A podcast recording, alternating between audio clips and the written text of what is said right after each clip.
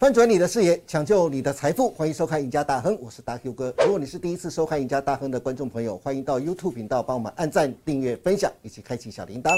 此外，你也可以到 FB 上去搜寻 “Smart 金融库社团”，里面有许多的分析师，还有财经专家，每天都会针对国际财经、台股趋势、个股走势发表精辟的分析，欢迎大家都能踊跃加入。好，今天节目一开始，赶快来欢迎我们的资深分析师李春华老师，华哥你好。哎，大 Q 哥好，各位投资朋友大家好。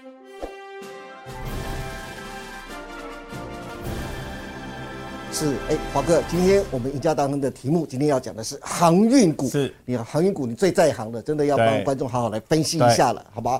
华哥，记得我在今年的六月底啊，就在上个月月底的时候，我看到外资啊纷纷出具报告讲说，为期两年的货柜航运的牛市周期啊，似乎将会在今年的九月到顶了。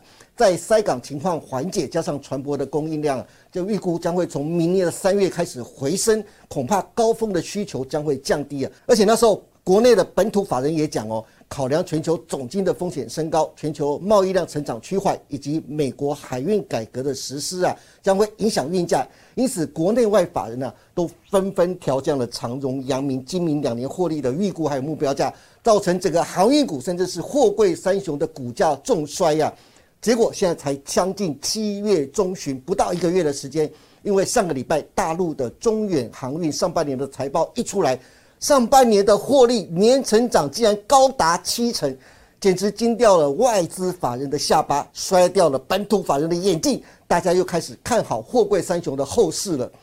华哥，水手们又想问你了，航海王是不是又要回来了？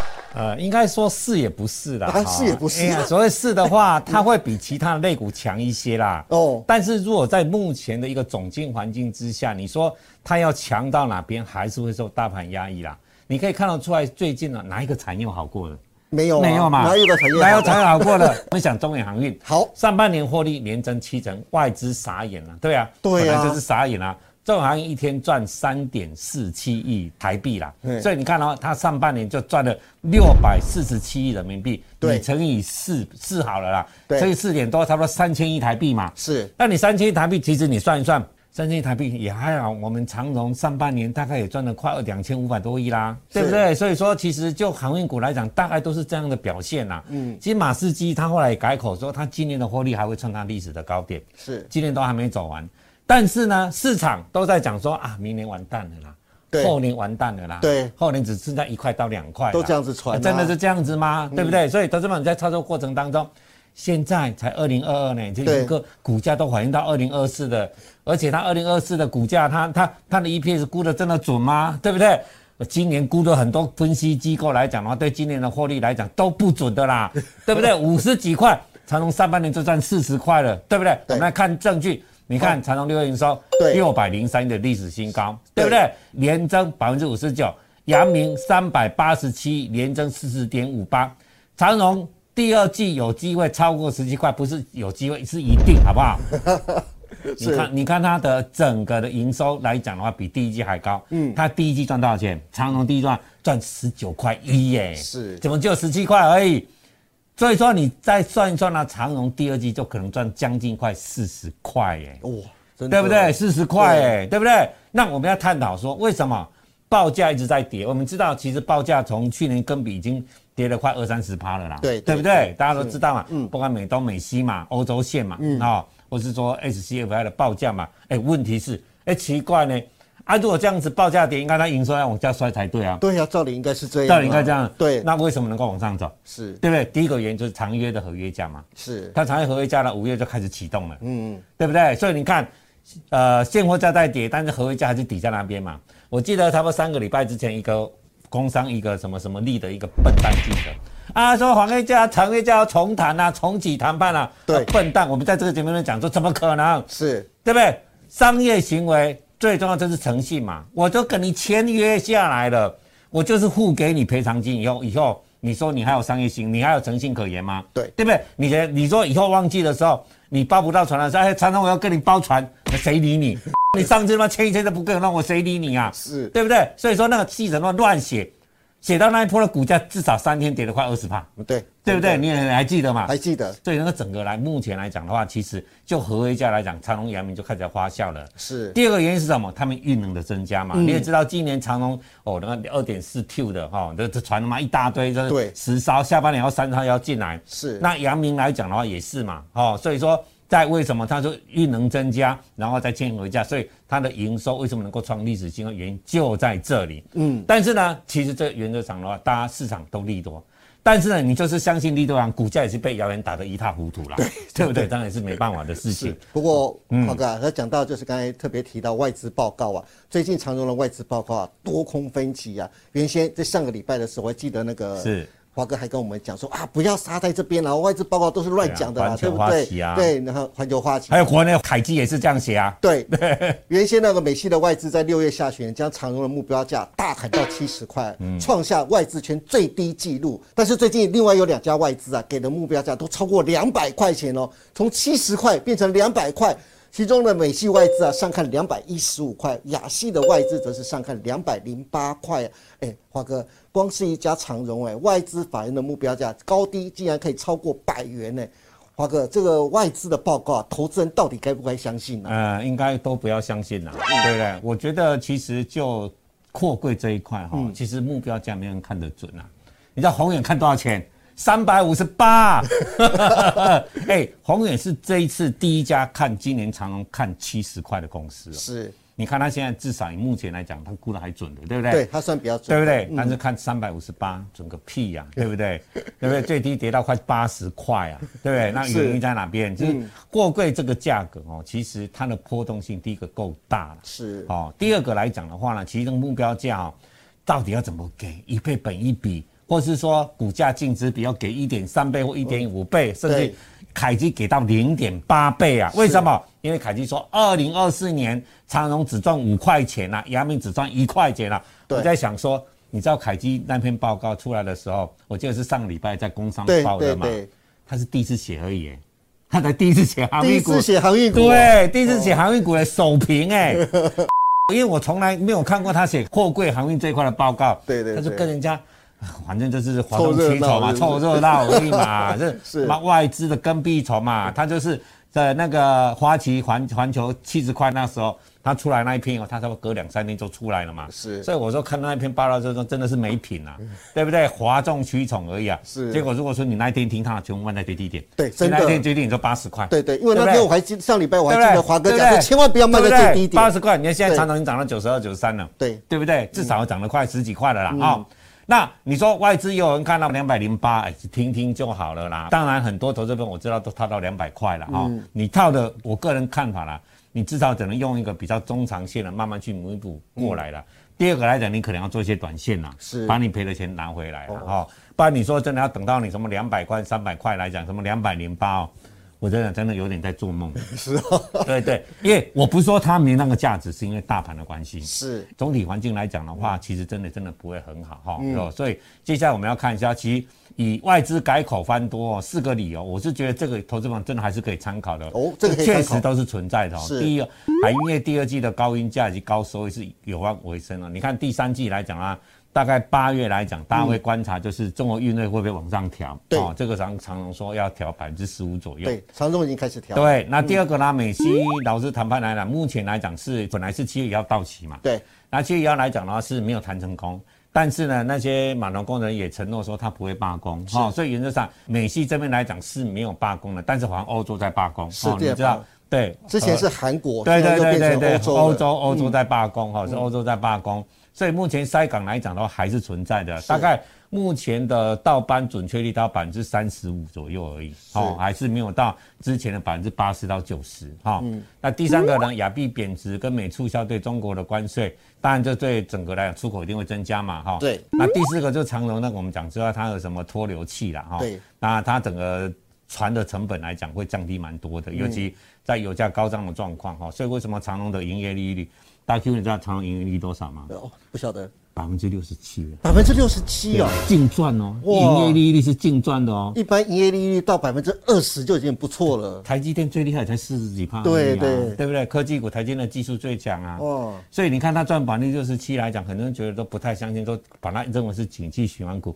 如果真的是景气循环股，你给我赚个六十七趴给我看。对，营业利率哦，对对啊，扣掉扣掉营业费用哦，各毛利扣掉营业费用出来的的价格了，营业利率六十七趴哦，很惊人的。对啊，所以为什么他能够赚度上半年快赚两千五百元也在这里嘛？不过华哥，我想说海运股啊，还是很多人有些疑虑啊。我最近看到一篇报道，要跟你请教一下，就是最近呢，就是杨明的前董事长就是谢志坚接受媒体专访的时候指出来呀，海运的疯狂派对背后啊，仍然藏有三个未爆弹。第一个危机就是啊。塞港的机会才走了，然后通膨的怪兽又来了。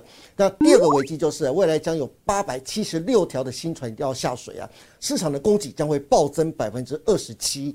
那另外第三个危机是二零二四年 BER 条款，也就是货柜航线反垄断集体豁免，一旦破局啊，海运联盟将会有危机啊。针对杨明前董事长谢志坚的看法，加上上礼拜美东美西欧洲航线，就刚才华哥说的三大航线的运价都持续在下跌啊。华哥，你觉得航运股的后市需不需要，还是有一点担心呢？哦，请问大 Q 哥，哪一个产业以目前来看，哪一个没有担心的？电子业、金融业，对不对？对对，金融的寿险的金额还少了一点三兆哎。那我们讲这三个啊哈。你够塞港机会才有走通膨怪兽啊，绘画通膨现在大家都知道，还不用你讲了啦。嗯，所以这个跟海运来讲，这是全世界的经济都一样，对不对？每个产业对，每个产业都一样嘛，都一样。这时候也都不用讲了，那我也会讲啊，对不对？这也不用你来讲啊。第二个，它会新船下水，没有错，明年供给是会增加，没有错。对。但是呢，我们知道，二零二三年开始，货柜来讲的话，要实行碳中和的管制。对，没错。所以一般的旧船呢，其实你如果是旧船的话，它要第一个它限速。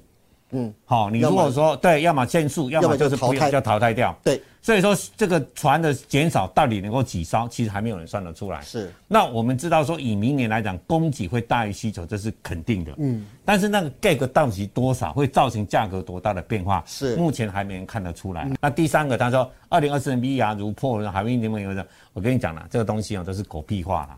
那什么东西来讲呢，都有可能在啦。对，那这个三大联盟是他们货运航运公司的自主的联盟。我请问呢，哪一个政府他能够强制叫他们解散吗？不行啊，不行嘛。对呀，对嘛。对。而且讲实话，美国连前十大连一家公司都没有啦。你不要人家赚钱的时候说人家怎么样？那请问人家二零零八赔到二零一八的时候，全球百分之四十的货柜全部倒。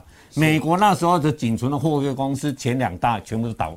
被他并购也是在那时候，是啊，人家倒闭的时候你不讲话，啊，人家赚钱的时候你说人家赚太多钱，嗯，就因为你寡占啊，怎么样把你拆散，哦，所以说这个都是废话，好不好？其实一个产业的好不好哦，其实一个产业都一定有空跟多的消息，是。那这三个来讲，我承认第一个大家都这样，我不用讲了。第二个、第三个来讲啊，其实确实是存在的，但是呢，到底杀伤力多大来讲的话？讲实话，真的到了才知道，也没人估得准呐。是，OK，好。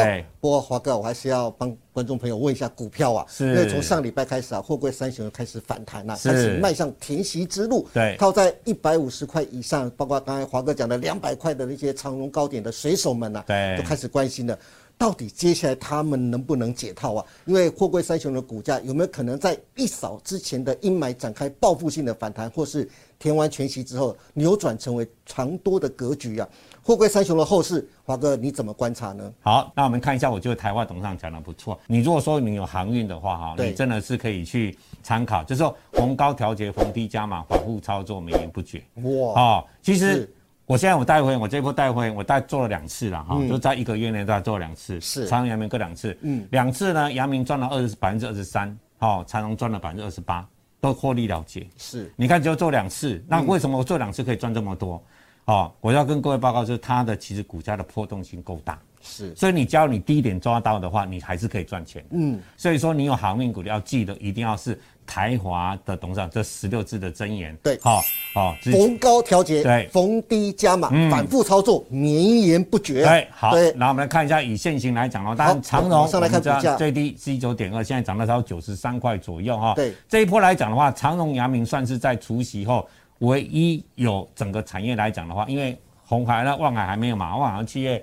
二十六吧，二十六对不对？二十六。所以这里来讲的话，等于说它唯一的两只公司有往上填息的公司哦，很多像我们不要讲，我们讲一三零一的台塑就好了，光除完息连续打三根下来，连那么平平稳的股价不波动的公司，连除息到今年来讲呢，都可以跌到十二十三趴。嗯，哦，这个真的真的是。我也是几十年看到说台湾储蓄行情最差的就在今年了，讲实在话，每一次储蓄你说不涨就算了，还往下急杀，而且马上立刻杀哦。但是你看长荣、阳明至少它是往上走的哈。嗯。那我们知道长荣来讲的话，至少它的呃整个脱硫器来讲呢，我们知道它的价差还蛮大的，一百五十块美金。对。那新传的金进来，然后最重要是它这个减资题材。我们知道，其实今年来讲，台北股市会跌得这么深，最主要是借券卖出。对，呃，外资今年卖了九千七百亿，是它汇出了一千八百亿。对，按理说它有剩下八千亿在投台湾吗？不对哦，当然它它在台湾对不对？嗯。但是我跟你讲，他拿借人家的股票去卖，当然钱不能汇出去啊。对，因为他不是他的股票在卖啊，他怎么会？他他钱还是要买回来啊。对。所以说，就减资来讲的话，以借券来讲呢，唯一要回本就是减资，嗯，哦，所以我常讲说，政府是笨蛋啊，做险是笨蛋啊，是。你就是让外资来讲拿这些，就拿拿拿自己的东西砸自己脚，真的标准的就这样子嘛，嗯，好，所以说。长荣来讲，当然到这个减资之前，至少还有六万多张的借券要回补，是哦，所以说这里来讲的话，以操作来讲的话，长荣至少有这个很重要的题材啦。好，他们讲阳明来讲啊，大概其实长荣会涨，阳明会跟着涨了哈。那你想，如果他今年哦，阳明来讲，如果给你赚个上半年四十块好了，可以赚个六十五块好了，以他今年四十五块的配息，他明年配三十块给你，反正你若有阳明的，你就是。短线去操作，你有的话去先持有。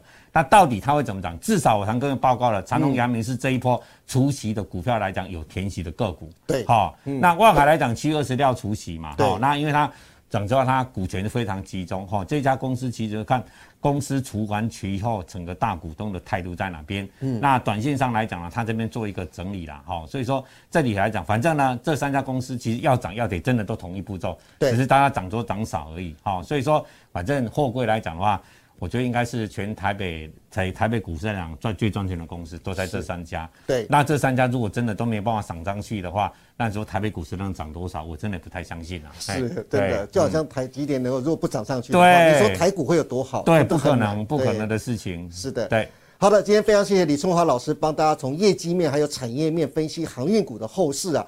其实华哥在上个礼拜就不断苦口婆心的告诉投资人了，航运三雄千万不要杀在最低点，八十块以下反而是航运股长期的买点。如今外资的报告反而一一验证了华哥的看法。至于航运股的操作，华哥刚刚也做了最中肯的建议，希望对大家的操作都能有所帮助。最后，如果观众朋友还套在航运股或是其他电子股，不知道该怎么解套的，或是想知道接下来的七八月啊行情。该怎么去规划的？欢迎大家都能锁定李春华老师每天盘后的解盘节目《股市龙钻》。今天也谢谢大家收看《赢家大亨》，别忘记周一到周四每天下午的五点半，我们再见喽，拜拜，拜拜。